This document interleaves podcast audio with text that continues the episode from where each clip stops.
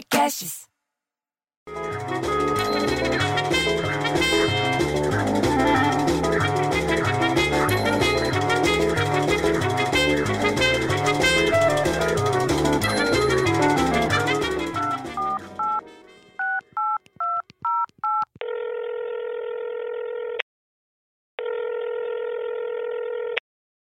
Alô?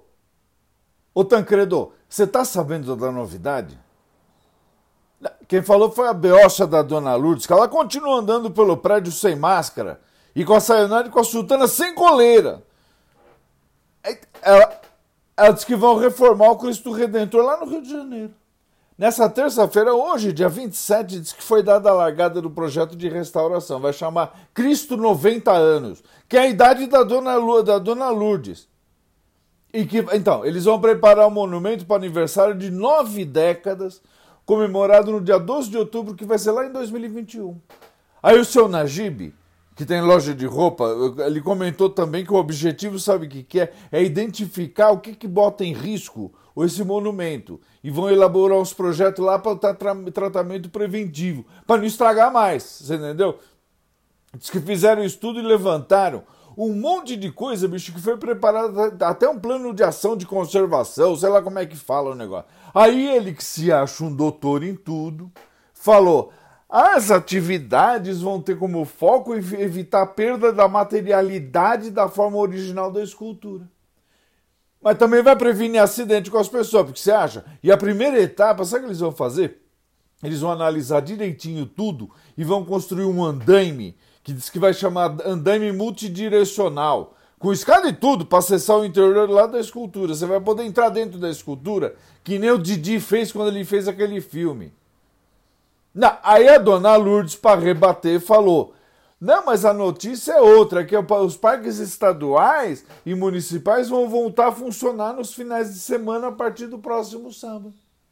Aí sabe o que ela falou? Ela falou que essa medida foi anunciada pelo Bruno Covas, o prefeito, ontem, dia 26. Tanto que a prefeitura, tanto a prefeitura e o governo estão adotando, sabe o que, umas restrições por causa da pandemia do Covid-19.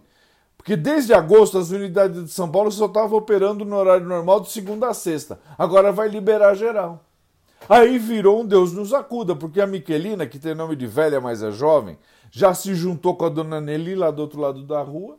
O Albertinho, marido da Wanda, e a dona Rosinha Costureira para falar que o governo de São Paulo também vai liberar visita em cemitério no feriado de finados. Diz que a medida foi anunciada pelo Jorge Dória, que é o governador do estado, também ontem. E apesar da, libertada, da liberação, a abertura depende, sabe do quê? De autorização das prefeituras. Isso não tinha nada a ver com o assunto, mas ela continuou falando, e daí o assunto virou uma bagunça, porque ela falou do nada, sem mais nem menos, falou: ah, a NASA disse que encontrou molécula de água na superfície da Lua. Diz que as moléculas estavam tudo presas em grão mineral. Você acredita nisso?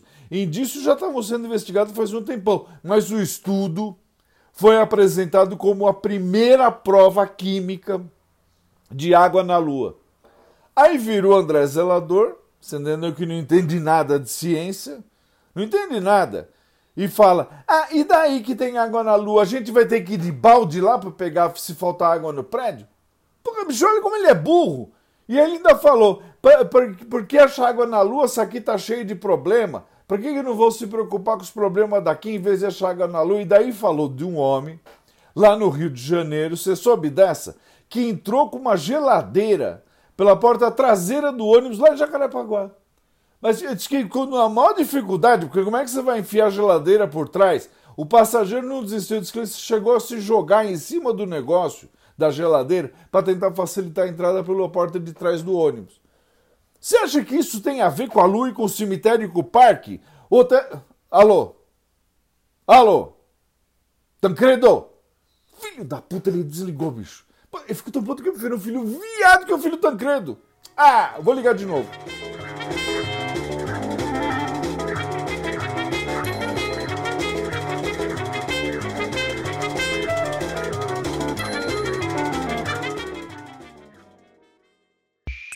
Esse podcast foi editado por Rafael Sales e Júlia Fávero.